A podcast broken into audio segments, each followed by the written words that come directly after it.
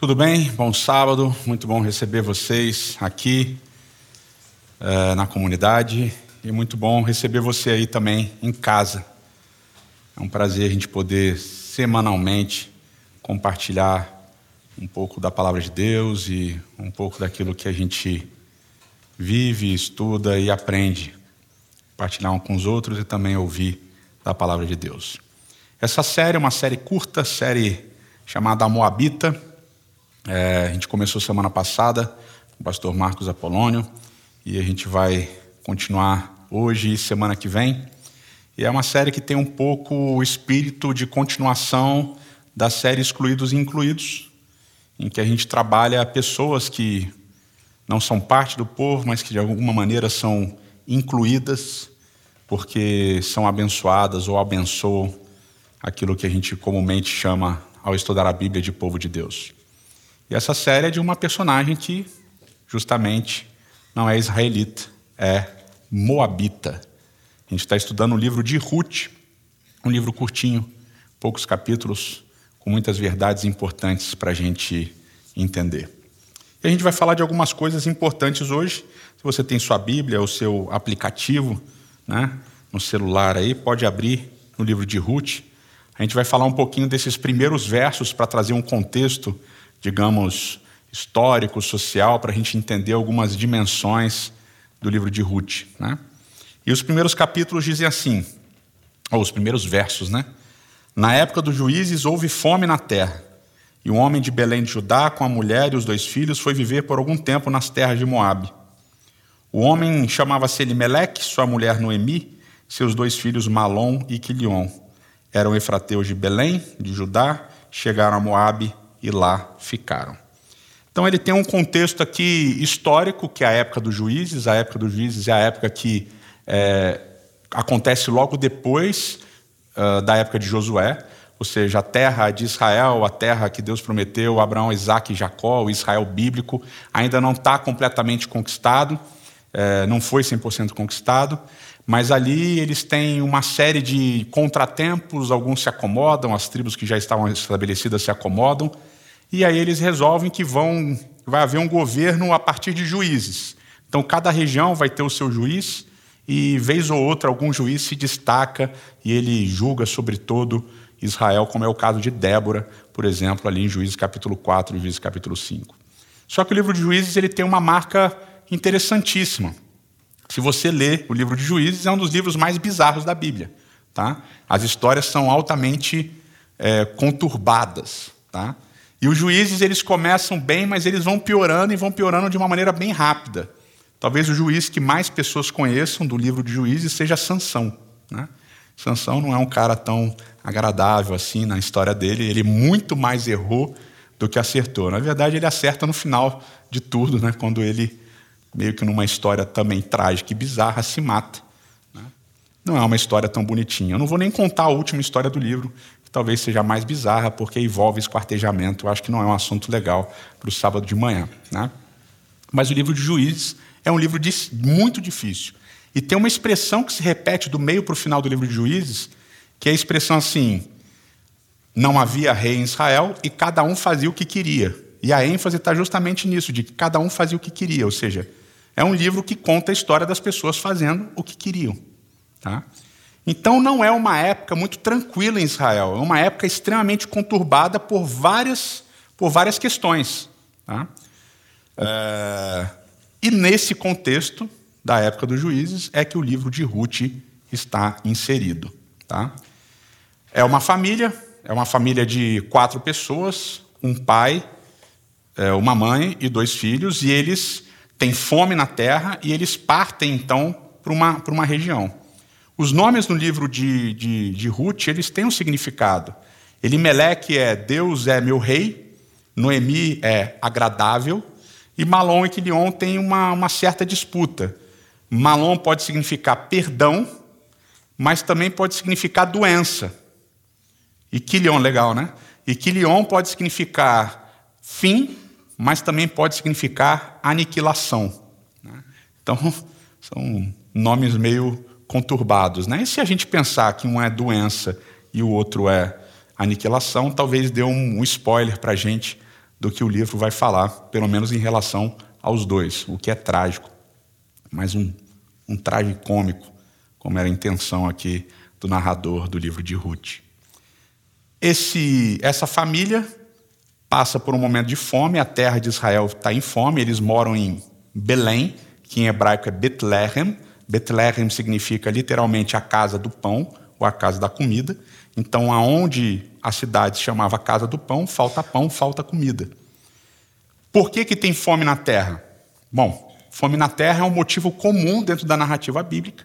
Lá no livro de Gênesis, fome na terra acaba guiando basicamente todos os movimentos dos patriarcas. Né? Então, Abraão passa por uma situação, Isaac passa por uma situação, Jacó passa por uma situação. Então, fome na terra é algo comum. Só que, falando da época dos juízes, a gente tem um outro detalhe, que é um detalhe que a gente tem muita dificuldade de entender hoje, na nossa mentalidade ocidental. Né?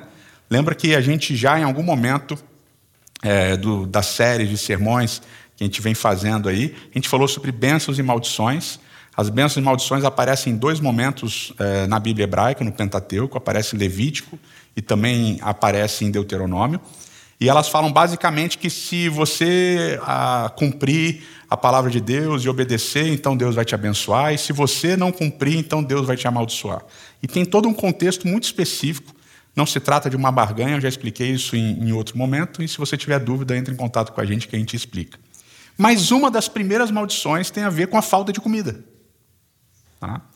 Então é muito possível que, porque o povo vivia esses altos e baixos espirituais, uma hora eles pareciam que estavam se voltando para Deus, mas logo depois caíam. Isso está refletido nos momentos de guerra. O livro de Juízes é um livro que tem muitas guerras, muitas guerras. É possível que essa fome fosse alguma coisa relativa à obediência deles e o relacionamento deles com Deus. E a gente tem mais ou menos um, uma resposta sobre isso no verso 6 de, no primeiro capítulo de Ruth, quando diz: Quando Noemi soube é, em Moabe que o Senhor viera em auxílio do seu povo, dando-lhes dando alimento, decidiu voltar com suas duas noras para a terra.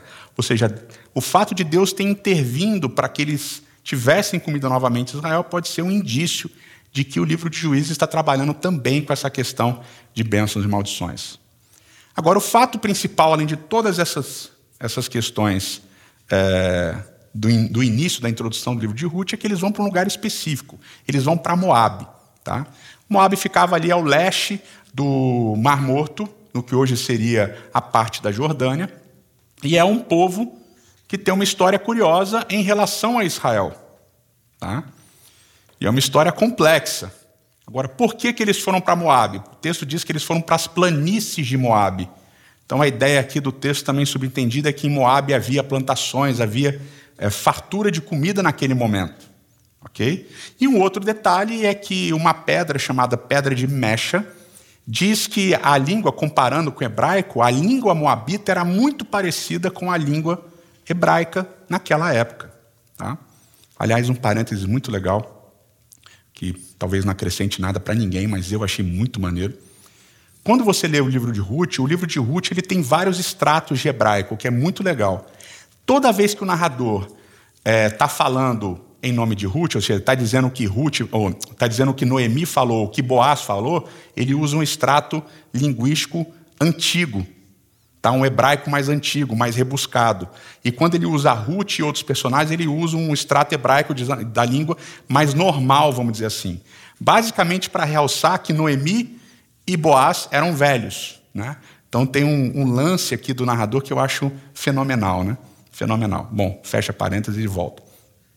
Moab é um país que surge, é um povo que surge, uma história talvez uma das mais bizarras do livro de Gênesis, e a gente já falou de uma muito bizarra do livro de Gênesis, que é Tamar, capítulo 38.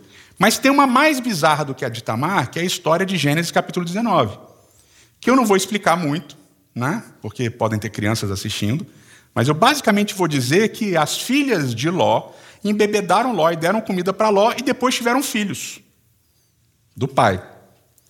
O filho se chama Moabe e o outro Amon. E os dois vão ser inimigos históricos de Israel. Então eles vão lutar contra Israel várias vezes.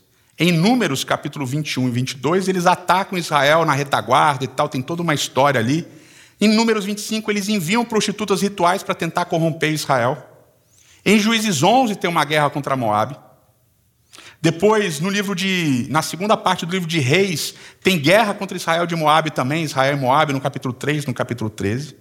E você tem vários profetas que vão fazer oráculos pesadíssimos contra Moabe. Então você tem Isaías, acho que capítulo 14, você tem Jeremias, capítulo 48, e você vai ter Sofonias, capítulo 2 também. Oráculos pesadíssimos contra os moabitas. Então toda a relação Israel e Moabe é uma relação muito ruim. É uma relação péssima. E ela é tão péssima que tinha uma lei específica em relação a eles. E essa lei está lá no livro de Deuteronômio, capítulo 23. E lá diz assim, a partir do verso 3: Nenhum Amonita ou Moabita, os dois irmãos, filhos das filhas, ou dois irmãos, dois primos, né? Filhos das filhas de Ló, ou qualquer dos seus descendentes, até a décima geração, poderá entrar na Assembleia do Senhor. Ou seja, eles não podem fazer parte da congregação do Senhor, do povo de Deus. Pois eles não vieram encontrar-se com você com água e pão no caminho, quando vocês saíram do Egito. E além disso, convocaram Balaão, filho de Beor, para vir de Petor, na Mesopotâmia, para pronunciar maldição contra vocês. No entanto, o Senhor, seu Deus, não atendeu a Balaão e transformou a maldição em bênção para vocês, pois o Senhor, seu Deus, os ama. Não façam nenhum tratado de amizade com eles enquanto vocês viverem não rejeitem o Edomita. Edomita, filho de Esaú, tá? Porque ele é irmão de vocês. Também não rejeitem os egípcios, pois vocês foram estrangeiros na terra deles. A terceira geração dos filhos deles poderá entrar na Assembleia do Senhor. Não rejeitem, mas é só a terceira geração que pode entrar na Assembleia. Então, tem um negócio aqui de que você não poderia fazer amizade com moabitas e com amonitas. Agora, esse pessoal sai de Belém, da casa do pão, de Betlehem, e eles vão até Moabe, mas não apenas isso, eles vão se casar. E o texto fica bem, ele dá uma guinada bem rápida já no verso 3. Diz assim, ó, verso 3 e verso 4. Morreu Elimeleque, marido de Noemi, e ela ficou sozinha com seus dois filhos. Eles se casaram com mulheres moabitas, uma chamada Orfa e a outra Ruth. Depois de terem morado lá por quase dez anos, morreram também Malom e Quilion, e Noemi ficou sozinha com seus dois filhos e com seu marido. Então eles não apenas foram para Moabe, como eles decidiram se casar com moabitas. Orfa, o nome Orfa significa alguma coisa como nuvem.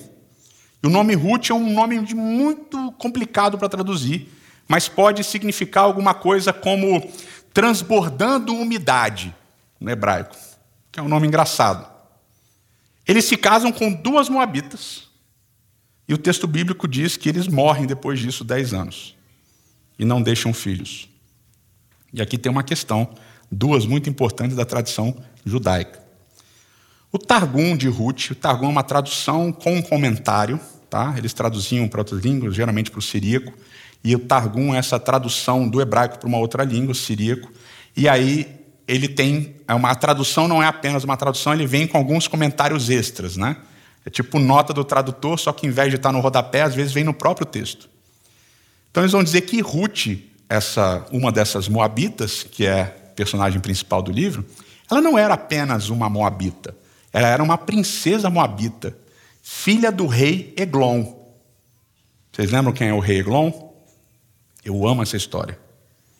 O rei Eglon é o rei moabita do capítulo 3 do livro de Juízes. É o rei que vai ser morto no banheiro, com uma adaga enfiada na barriga. Também é uma história sensacional. E o texto diz que ele era tão gordo que quando Ehud enfia a adaga na barriga dele, a barriga engole a faca. Tá? E tem um jogo de palavras maravilhoso, porque a adaga que ele enfia tinha duas bocas. E quando ele enfia as duas bocas da adaga na barriga do rei, a barriga do rei engole com uma boca a adaga. Então tem uma história maravilhosa. Eglon era o cara que tinha, de uma certa maneira, dominado sobre Israel, tinha oprimido Israel tinha perseguido Israel. E Ruth não era apenas uma moabita, ela era filha desse rei Eglon, que foi assassinado por um juiz israelita. Então a história tem tudo para ser uma daquelas Romeu e Julieta. Vocês lembram, né? Romeu e Julieta, que não é só uma história de amor, é uma história de loucura também. História bizarra. Ruth, filha do rei Eglon. E o Targum acrescenta que, ao se casarem com essas duas moabitas, Malom e Quilion acenderam a ira de Deus e Deus, depois de um tempo, os matou. Se isso é real ou não, essa é a tradição judaica dos Targumim. Então, esse é o contexto da história que está se desenrolando. Um contexto cheio de nuances. E muitas vezes, quando a gente olha para a nossa realidade, e muitas vezes, principalmente quando a gente lê a Bíblia, a gente esquece que não adianta ver só o quadro geral, as nuances são importantes porque elas não só trazem colorido, elas trazem profundidade para a história, elas trazem complexidade para a história. Uma complexidade que torna as, as coisas muitas vezes mais difíceis de serem engolidas. Vocês lembram da história, o pastor Marcos Apolônio resumiu maravilhosamente, deu um, um enfoque muito bom. Elas voltam, Orfa fica, volta Noemi com Ruth, tem toda uma questão ali, se encontram com Boaz, tem toda uma dinâmica que envolve esse encontro. Ela vai colher espigas no, campo dele, no campo de Boaz, nos campos de cevada de Boaz. Tem uma questão legal muito importante. Boaz ele deixava os cantos das plantações e aquilo que caía no chão para que os pobres colhessem, cumprindo o mandamento de Levítico e de Deuteronômio. Boaz é um cara que pensa o bem e faz o bem. E aí tem toda uma questão de Noemi armar um esquema, armar uma estratégia para que Boaz e Ruth se relacionem. E aí tem toda uma história confusa de Boaz tentando resgatar a terra que era de Noemi e tentando também casar com Ruth. Por que, que é confusa essa história? Porque tem alguns pontos importantes. Primeiro, as pessoas dizem que o que é, Boaz está fazendo é cumprindo a lei do levirato. Lembra que a gente falou da lei do levirato quando a gente falou de Tamar, Gênesis capítulo 38? Era uma era comum no Antigo Oriente essa questão do levirato. Se um irmão mais velho morresse e não tivesse deixado o descendente, o irmão mais novo vinha e cumpria o papel de suscitar descendente para aquela mulher, para que ela não ficasse é, viúva e tivesse filhos que poderiam sustentá-la na velhice dela. Então, essa é a lei do levirato, ela está descrita também em Levítico, capítulo 25. Tá? Não, desculpa, Deuteronômio, capítulo 25. E depois vocês podem dar uma olhadinha nisso daí. Agora, o que é interessante é que em nenhum momento ninguém no livro de Ruth fala que Boaz está cumprindo a lei do levirato. Até porque Boaz não era irmão daqueles que tinham morrido e não era nem parente próximo, não era nem o parente mais próximo, era um parente distante. Em nenhum lugar da Bíblia em nenhum lugar das leis mesopotâmicas antigas você tem essa relação de que qualquer parente poderia suscitar o descendente para aquela família. Né? Ah, a mulher ficou viúva, ah, tem um primo de quinto grau que mora em não sei aonde, traz ele para cá para suscitar descendência e tal. Não tem isso. Então, basicamente, essa lei do levirato não se aplica ao caso de Boaz e Ruth. Aí tem uma segunda lei, agora sim, Levítico capítulo 25, que é a lei do resgate da terra. Tem a ver com ano sabático, tem a ver com ano jubileu. Quando você perder a sua terra, você pode resgatar a sua terra, um parente próximo pode comprar a sua terra e plantar e tal, e cuidar da sua terra. E a terra passa, continua dentro da família, tem que ser alguém da família. E tem a questão da herança da terra também, que vai aparecer em números. E essa questão da terra é interessante porque é, Moisés vai falar, inspirado por Deus: olha, quando você morrer, você vai deixar sua terra é, para os seus filhos, para o filho mais velho, é ele que vai cuidar, etc. E quando ele morrer, vem o outro e cuida e tal, tal, tal. Aí morre Zelofaade, as filhas dele vão até Moisés e falam assim: Olha, morreu nosso pai, mas não tem herdeiro, não tem homem, só tem mulher. Como é que faz? Você não disse que podia mulher assumir. E aí Moisés consulta o Senhor, o Senhor fala assim: é, realmente não pensei nisso daí, deixa eu colocar aqui uma lei para as mulheres poderem ter herança. E além disso, no livro de Reis, na segunda parte do livro de Reis, tem a história da sunamita.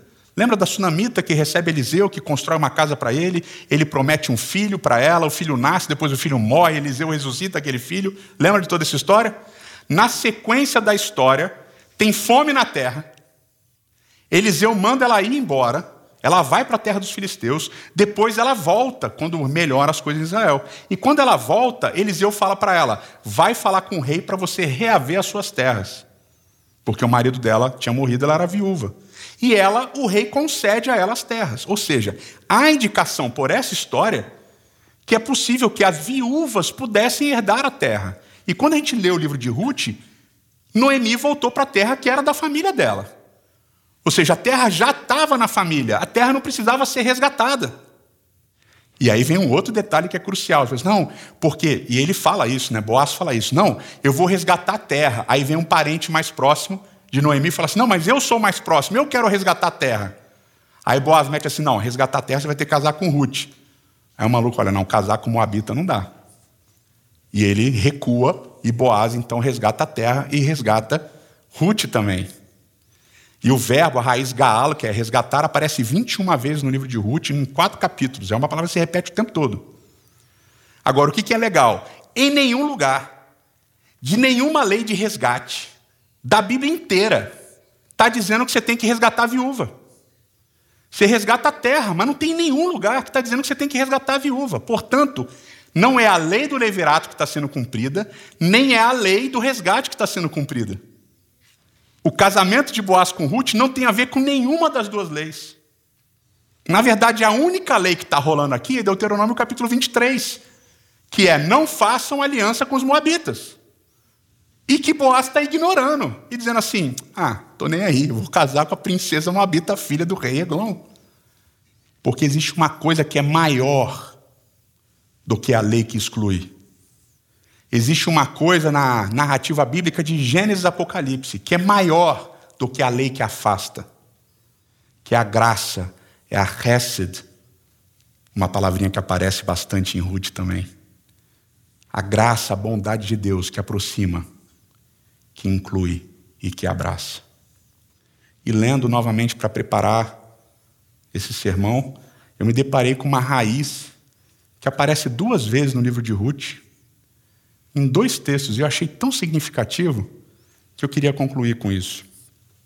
Em Ruth, capítulo 2, no verso 12, logo depois que Boaz e Ruth se conhecem, que eles começam a conversar, que Boaz sabe o que ela está fazendo por Noemi. Boaz diz assim, capítulo 12, ou oh, capítulo 2, verso 12: O Senhor lhe retribua o que você tem feito que seja ricamente recompensada pelo Senhor, o Deus de Israel, sob cujas asas você veio buscar refúgio. Então Boaz diz assim: Ruth, obrigado pela sua bondade, obrigado pelo seu amor, obrigado por ter continuado ao lado de Noemi, uma senhora viúva, que não tem mais marido, que não tem mais filhos, que não tem herdeiros que está sozinha no mundo. Muito obrigado por você ter feito isso. E que Deus te coloque sobre a sua, sobre a asa dele. Te proteja, te abençoe e cuide de você. E a raiz aqui para a palavra asa é a, é a raiz canaf. A história continua. E vocês lembram que tem um episódio polêmico em que Ruth se deita aos pés de Boaz, depois de Boaz ter bebido e comido. E aí tem um detalhe muito interessante dessa história, que é sórdido, eu vou deixar para depois. Verso 9, quando Boaz acorda, ele diz: Quem é você? Perguntou ele. E Ruth responde: Sou sua serva Ruth. Estenda a sua capa sobre a sua serva, pois o Senhor é resgatador. E a palavra capa é a mesma palavra, mesma raiz, canaf. Boaz fala para Ruth: Boaz fala para Ruth que Deus estenda a sua asa sobre você, pela sua bondade, pelo seu amor. E agora Ruth fala para Boaz: estenda a sua asa sobre mim e cuida de mim. Por que, que é bonito isso daqui? Isso daqui demonstra responsabilidade do amor e responsabilidade do cuidado. É fácil para a gente dizer: Deus acolha, Deus receba, que Deus cuide de você, meu filho. Não, Deus está contigo. Não, Deus vai te guiar. Não, Deus vai te abençoar. Não, Deus vai te ajudar. É fácil. E muitas vezes é da boca para fora. E o que Ruth alfineta, alfineta Boaz aqui é o seguinte: você quer que Deus faça? Você quer que Deus estenda a sua asa? Estende você a sua asa sobre mim. Acolha você. Me receba você. Me abençoe você. O impacto disso é tremendo para a gente entender o nosso papel como comunidade de fé. Não, o Senhor vai cuidar dele. foi rejeitado pela família, abandonado, está sem emprego, largado na vida. Não, vamos orar para que Deus cuide dele. Coitado, né? Quando Deus estende a asa sobre alguém, Ele usa a gente para estender a asa sobre alguém. Não é a asa de Deus, é a nossa asa junto. E o convite do livro de Ruth é esse. E essa é a beleza do livro de Ruth. O livro de Ruth diz: não importa quem seja, pode ser uma moabita, inimiga, pode ser uma mulher completamente excluída, filha de um rei que oprimiu o nosso povo. Não interessa. Se há bondade no coração, se há qualquer tipo de sentimento de que Deus cuide, nós precisamos ser os cuidadores. Nós precisamos ser as asas de Deus, abençoando, acolhendo e recebendo as pessoas. Eterno nosso Pai e eterno nosso Rei. Uma passagem muito importante de vários sermões de Jesus Cristo. Ele diz que é preciso amar a Ti sobre todas as coisas e ao próximo como a nós mesmos. Esse ensino, Senhor, não está apenas nos sermões de Cristo Jesus, está ao longo de toda a Bíblia, está no livro de Ruth.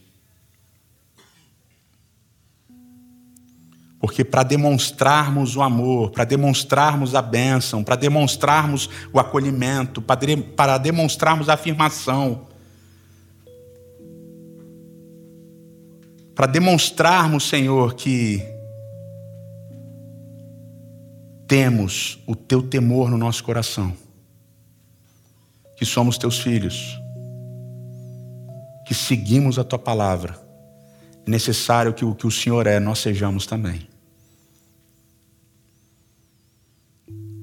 E é por isso que não basta pedir que o Senhor alcance as pessoas, que o Senhor derrame bênção sobre as pessoas, que o Senhor ame as pessoas. É vital que nós recebamos as pessoas, alcancemos as pessoas, acolhamos as pessoas, amemos as pessoas.